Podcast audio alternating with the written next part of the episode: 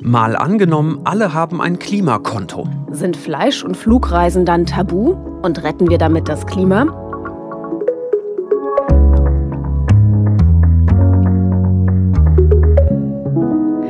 Hallo, ich heiße Vera Wolfskämpf. Moin, und ich bin Justus Kliss. Und wir beide arbeiten ja hier im ARD Hauptstadtstudio in Berlin.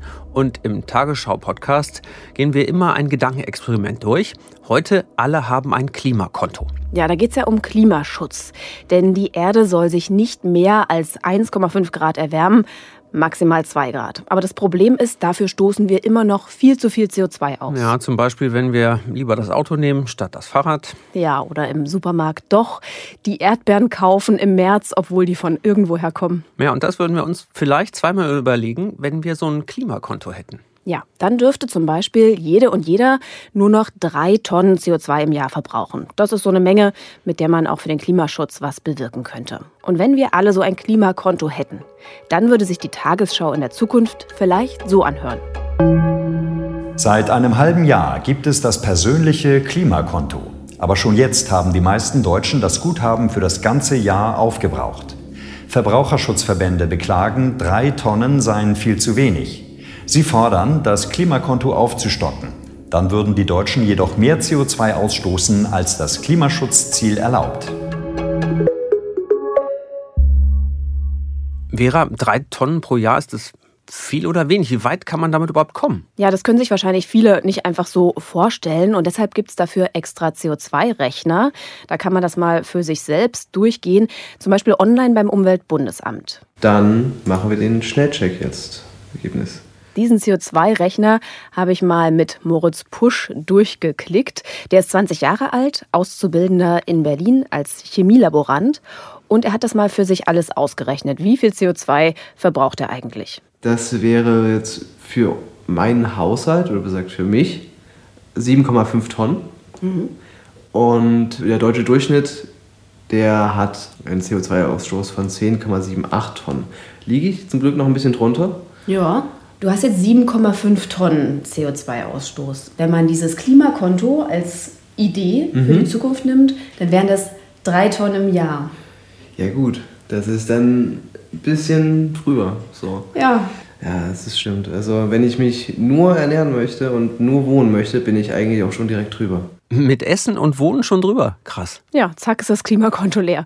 Und da war Moritz noch nicht unterwegs mit der Bahn oder mal mit dem Auto oder war einkaufen, hat sich ein neues Handy oder Klamotten gekauft. Das kommt ja alles oben drauf. Klar, und dann wäre sein Konto natürlich gesprengt, könnte man fast sagen. Völlig überzogen. Und so wird es uns allen gehen, denn wir Deutsche verbrauchen im Schnitt 11 Tonnen CO2 im Jahr. Also wir verbrauchen einfach zu viel CO2, als fürs Klima gut wäre. Mhm. Deshalb die Frage, wie können wir das denn reduzieren? Ja, da gibt es diese Idee des Klimakontos. Die ist nicht ganz neu. Also die britische Regierung hat schon vor 20 Jahren darüber diskutiert, das dann aber wieder verworfen. Und jetzt ist es wieder so ein bisschen ins Gespräch gekommen. Also jeder hat so ein Konto, da sind drei Tonnen CO2 drauf und die kann ich pro Jahr verbrauchen. Aber wie soll das denn funktionieren? Darüber habe ich mich mit Carsten Warnecke unterhalten. Er ist vom New Climate Institute und berät da die Politik zum Klimaschutz und forscht auch zum Klimawandel. Bei einem Klimakonto hätte jeder Teilnehmer ein bestimmtes Budget an CO2-Emissionen frei verfügbar. Das wäre irgendwie auf eine Art von Guthabenkarte gebucht und bei jedem Konsum, bei jedem Einkauf, bei jeder Energierechnung wird der CO2-Anteil abgebucht und dann kann ich über das Jahr hinweg verfolgen, wie schnell mein persönliches Budget kleiner wird und dann werde ich merken, wie weit ich damit komme. Also jedes Mal im Supermarkt, wenn ich Bananen kaufe oder wenn ich mir Tonschuhe kaufe oder wenn ich das Auto mal betanke, dann geht jedes Mal was von meinem Klimakonto weg. Genau, also zum Beispiel könnte man ja im Portemonnaie nicht nur eine EC-Karte, sondern auch eine Klimakarte haben, von der das dann alles abgebucht wird. Wie wäre das bei Moritz, dem Azubi aus Berlin, mit dem du den CO2-Rechner vom Umweltbundesamt durchgegangen bist? Ja, genau. Wir wollten mal gucken, wo er besonders viel verbraucht, wo man vielleicht auch einsparen kann. Ist es vielleicht doch möglich, mit diesen drei Tonnen CO2 vom Klimakonto hinzukommen? Und wir haben beim Wohnen angefangen. Okay, so, soll ich aber mal hier die Sachen einstellen? Mhm. Okay, also ich glaube, die Quadratmeterzahl kenne ich sogar noch aus dem Kopf. Das waren 57,21.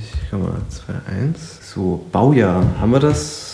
Das muss ich jetzt mal nachschauen dann. Also, ich glaube, das stand nicht drin. Baujahr bis der Standard des Hauses. Wahrscheinlich, wenn es dann saniert wurde. Obwohl ich jetzt nicht wirklich schlau werde, was hier drin steht. Also natürlich die Jahre, aber dann hier Passivhaus. Ja gut, voll sanierte Sachen gibt es dann anscheinend. Oder. Niedrigenergiehaus. Ja, ja das weiß man ja eigentlich gar nicht, was das. Ja, erklärt ja auch keiner. So mies. Ich kann ja schon mal angeben, was da für eine Heizung drin ist. Wir haben auf jeden Fall eine Gasheizung. Hast du darauf geachtet, als du hier in die Wohnung gezogen bist, ob das jetzt ein energetisch saniertes Haus ist? Eigentlich nicht. Ich habe einfach nur in Berlin, ich war einfach nur froh, eine Wohnung zu finden. Das war meine Hauptsache. Und zack, allein durchs Wohnen sind 1,3 Tonnen CO2 weg vom Klimakonto. Ja, und Moritz ist ja kein Einzelfall. Also in Großstädten musst du ja wirklich froh sein, wenn du eine Wohnung ergattert hast. Überhaupt irgendeine, genau. Allerdings. Und dann ist ja die Frage, was kann man dann selber noch machen? Was kann man beeinflussen? Und darüber habe ich mit Laura Spengler vom Umweltbundesamt gesprochen. Die beschäftigt sich dort mit nachhaltigem Konsum. Heizung runterdrehen, energiesparenden Duschkopf einbauen. Das sind sinnvolle Möglichkeiten. Da kann ich auch einen großen Anteil Energie sparen. Also beispielsweise beim Warmwasserverbrauch kann ich durch den Duschkopf circa 300 Kilo Treibhausgase pro Jahr einsparen bei der typischen Nutzung. Aber mein Handlungsspielraum ist halt begrenzt. Ich kann natürlich auch noch über meinen eigenen Konsum hinausdenken und überlegen, kann ich mit meinem Vermieter ins Gespräch gehen? Ich stelle mir das mhm. Gespräch auch lustig vor. Ja, den soll ich jetzt überzeugen, dass er eine neue Heizung oder besser isolierte Fenster einbaut. Also. Ja, der hört schnell auf. Also deshalb ist es ja eigentlich die Politik gefragt, würde ich mal sagen, mhm. ne? klare Vorgaben zu machen keine neuen Öl- und Gasheizungen mehr einzubauen. Darüber wird ja auch gerade diskutiert. Ja, ähm, könnte, könnte man ja auch fördern. Mhm. Weil wir bräuchten für unser Szenario auf jeden Fall Häuser, die eine gute Energiebilanz haben. Sonst schaffen wir das nicht mit den drei Tonnen CO2 auf dem Klimakonto. Und dann stelle ich mir vor, steht dann vielleicht auf den Immobilienportalen neben der Kaltmiete auch der Preis fürs Klimakonto. Ja, wenn es genug dann gibt, Wohnungen. Aber so richtig viel beim Wohnen kann ich ja nur einsparen, wenn ich selber ein Haus habe zum Beispiel. Jedenfalls nur, wenn ich richtig Geld in die Hand nehme. Ich kann das Gebäude dämmen, ich kann mir Solarenergie aufs Dach packen, ich kann mir eine Wärmepumpe installieren, wenn das in dem Gebäude möglich ist. Da habe ich also einen relativ großen Handlungsspielraum. Ja, allein durch eine gute Dämmung könnte man ein Viertel beim CO2-Ausstoß, äh, also beim Wohnen, einsparen, sagt Laura Spengler vom Umweltbundesamt. Ja, das Wohnen so viel ausmacht, also da hätte man vielleicht nicht als erstes dran gedacht beim ökologischen Fußabdruck. Aber es ist eben auch für Moritz ein großer Posten. Und es ist nicht so einfach für ihn, das zu ändern. Gucken wir doch mal weiter, was sein Klimakonto noch so belastet. Ja, da gibt es ja noch den persönlichen Konsum. Also manche kaufen vielleicht viel Klamotten, bei Moritz ist es eher die Technik. Ich zocke auch gerne. Und wenn ich mir jetzt einen neuen Bildschirm kaufe und jetzt in, demnächst in ein paar Jahren kommt eine neue Konsole raus, die sind ja jetzt nicht so energieeffizient. Das zieht dann auch mehr Strom, als wenn man jetzt mehr. Wenn ein Buch liest. Genau, als wenn ich ein Buch lesen würde. Also noch ein Minus auf dem Klimakonto. Ja, und eigentlich immer, wenn wir in unserem Szenario was kaufen wollen, müssten wir uns das fragen. Also einerseits natürlich, kann ich es mir leisten vom Preis her, aber auch, gibt es das Klimakonto noch her? Einkaufen wird immer schwieriger. Hm. Laura Spengler vom Umweltbundesamt sagt übrigens, äh, für jemanden, der zockt, wie Moritz, kann so ein Spielecomputer der größte Stromverbraucher im Haushalt sein. Da lohnt es sich zu gucken, ist der energieeffizient. Es lohnt sich aber auch gerade bei solchen elektronischen Geräten vor allen Dingen, die Dinger möglichst lange zu nutzen. Möglichst selten was neu zu kaufen, wenn was kaputt ist, was zu reparieren, weil da in der Produktionsphase unheimlich viel Energieverbrauch, Ressourcenverbrauch und Treibhausgase dranhängen. Also alle zwei Jahre neues Handy muss dann eher nicht sein, aber nee. es ist schon schlau zu gucken, ob die Geräte, die man zu Hause hat, also zum Beispiel Waschmaschine oder Kühlschrank, wie viel Strom die verbrauchen. Mhm. Das alles bestimmt nämlich darüber, wie groß unser ökologischer Fußabdruck ist, wie viel CO2 wir verbrauchen. Was er da auch richtig reinhaut, sind Flugreisen. Klar, weil die viel CO2 und mhm. Klimaschäden erzeugen.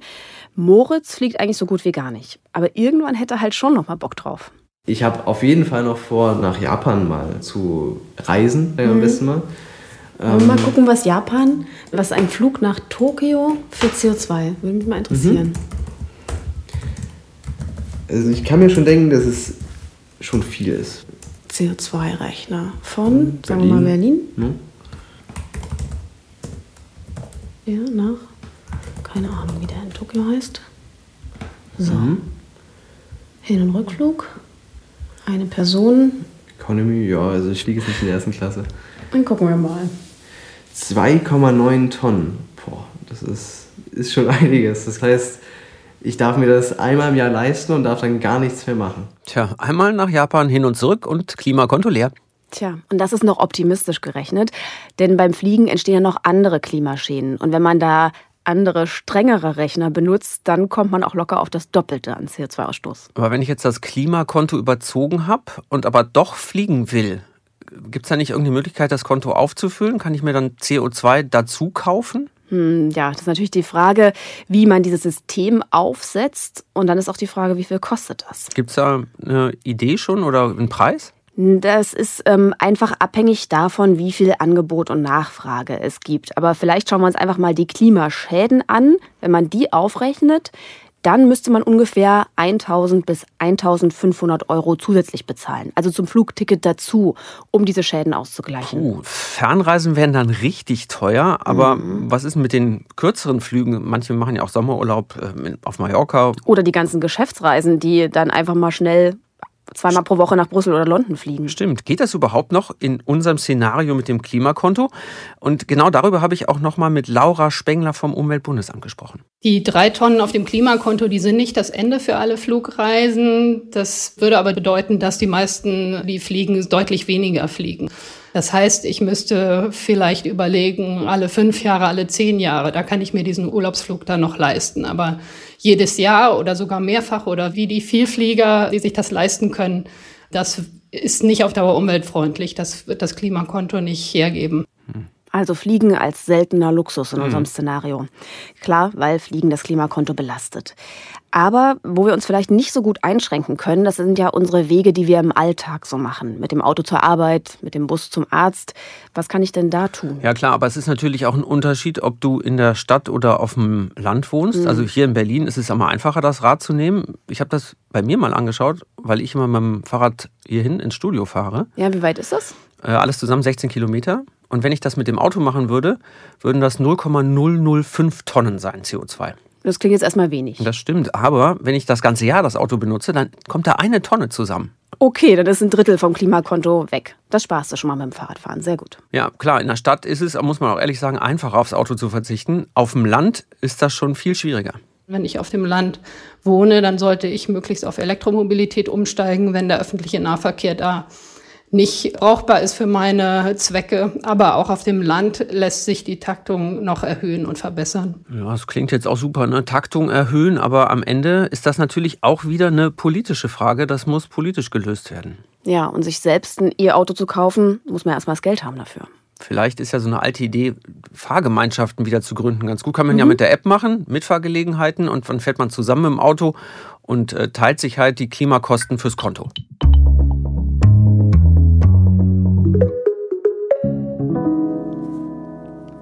So, jetzt haben wir uns mit Moritz schon fast das halbe Leben angeguckt, aber gegessen haben wir noch nicht. Stimmt.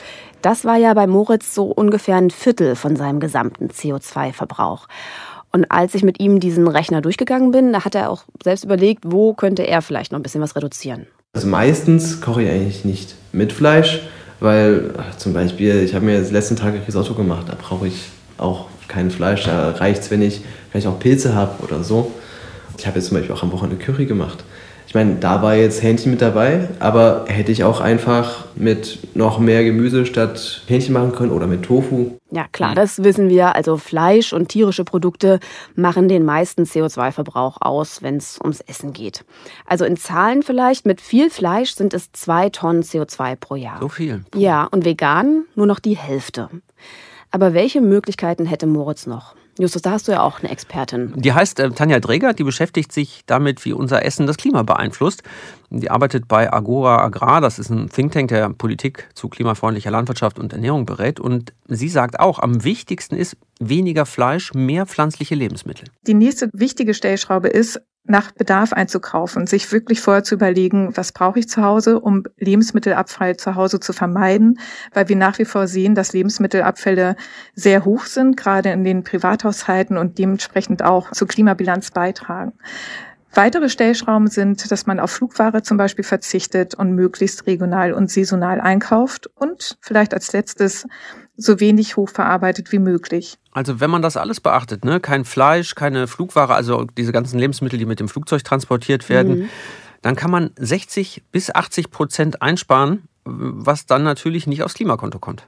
Okay, aber wenn ich jetzt schon auf viel verzichte und kein Fleisch esse und so weiter? Nee, dann, dann nicht, weil die Berechnung, die geht aus von den etwa zwei Tonnen CO2, die man mit viel Fleisch verbraucht. Mhm. Also, ich muss gucken, was ich mir da kaufe. Und mhm. wenn ich überlege, Ananas ist dann wahrscheinlich eine schlechte Wahl. Ja, aber es ist ein gutes Beispiel. Wenn die Ananas mit dem Schiff kommt, dann macht das nur ein halbes Kilo CO2 aus. Kommt sie mit dem Flugzeug, sind das schon 15 Kilo CO2. Ja, nur das sehe ich ja im Supermarkt gar nicht, steht ja nicht dran. Das stimmt, aber in unserem Szenario müsste das natürlich an jedem Lebensmittel stehen. Denn der entsprechende Wert, wenn ich die Ananas kaufe, würde ja dann vom Klimakonto abgezogen. Mhm. Und überhaupt fände es Tanja Dräger wichtig, dass das alles klar gekennzeichnet ist. Das wäre zwar nicht einfach für jedes einzelne Lebensmittel, aber möglich. Man kann mit Durchschnittswerten arbeiten, wie viel Treibhausgase entstehen entlang vom Acker bis zur Einkaufstheke sozusagen für ein Produkt. Das ist dann aber tatsächlich ein Durchschnittswert und spiegelt nicht die tatsächlichen Treibhausgasbelastungen eines Produktes wider, aber damit könnte man sicherlich rechnen. Es kommt darauf an, wie wird das Lebensmittel erzeugt, ähm, auf welchen Böden, wie viel Dünger wird eingesetzt, wie viel Pflanzenschutzmittel wird eingesetzt, woher kommt das Produkt, kommt es aus Deutschland, kommt es aus Europa, kommt es aus anderen Regionen dieser Welt. All dies fließt in einen Klimafußabdruck eines Lebensmittels mit ein und variiert je nach Banane, woher sie kommt, variiert je nach Kartoffel, wie sie angebaut ist. Dementsprechend könnte man das natürlich auch im Laden umsetzen, dass man schaut, im Durchschnitt, was ich im Warenkorb da liegen habe, mit was für Treibhausgasbelastung geht dies einher. Also auch hier reicht es jetzt nicht, wenn wir allein unser Verhalten ändern wollen. Es braucht nicht nur diese Kennzeichnung, sondern auch eben wieder die Politik, vielleicht ja auch zusätzlich steuern. Damit könnte man Fleisch- und klimaschädliche Produkte teurer machen. Ja, nur wenn das dann alles teurer wird, ist ja auch sozial ungerecht, wenn sich das dann nicht alle leisten können. Ja, das stimmt natürlich. Aber vielleicht könnte man ja auch die Landwirtschaft und die Industrie so fördern, dass sie mehr pflanzliche und klimafreundliche Produkte anbietet und die könnten ja vielleicht dann auch günstiger sein.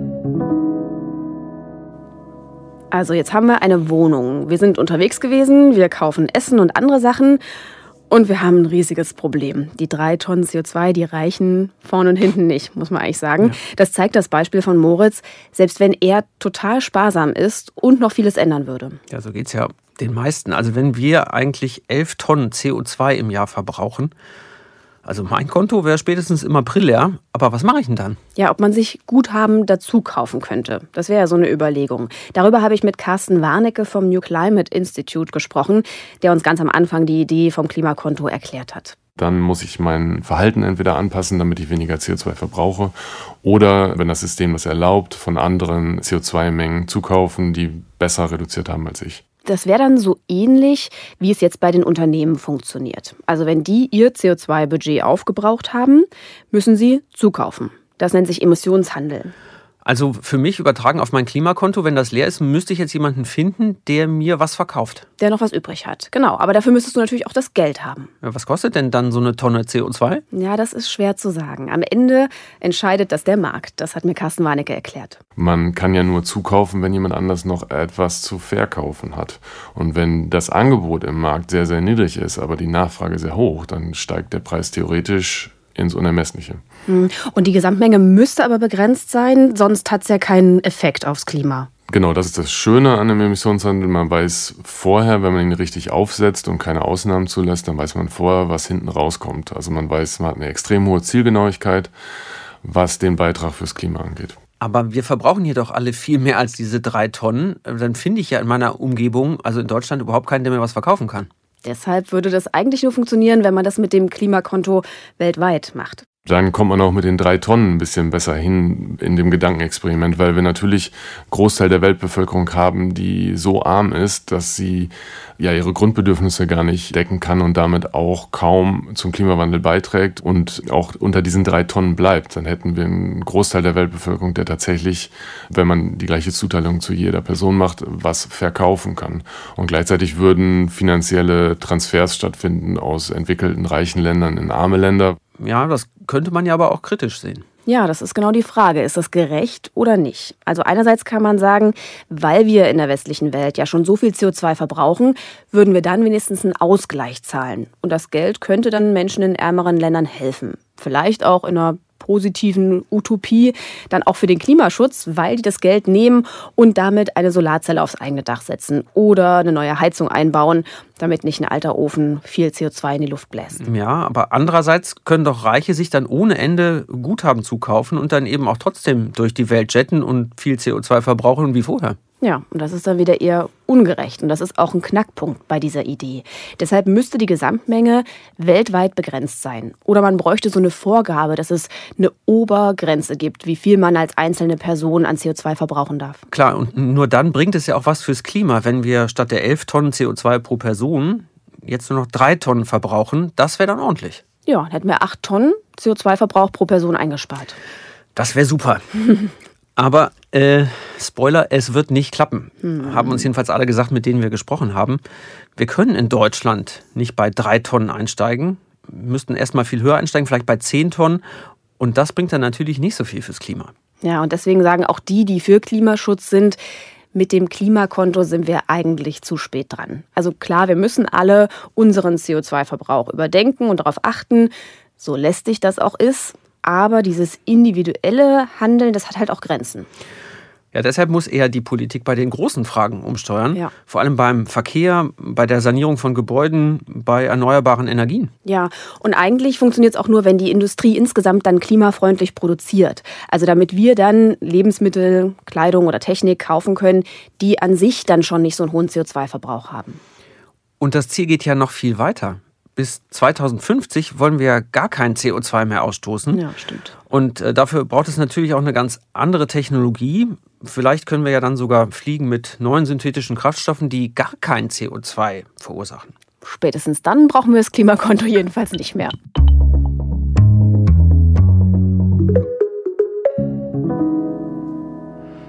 Unser Szenario, ein persönliches Klimakonto für alle, ist also nicht so realistisch, haben wir erfahren. Aber natürlich muss auch jeder und jeder von uns seinen CO2-Ausstoß individuell reduzieren, damit wir die Klimaziele erreichen.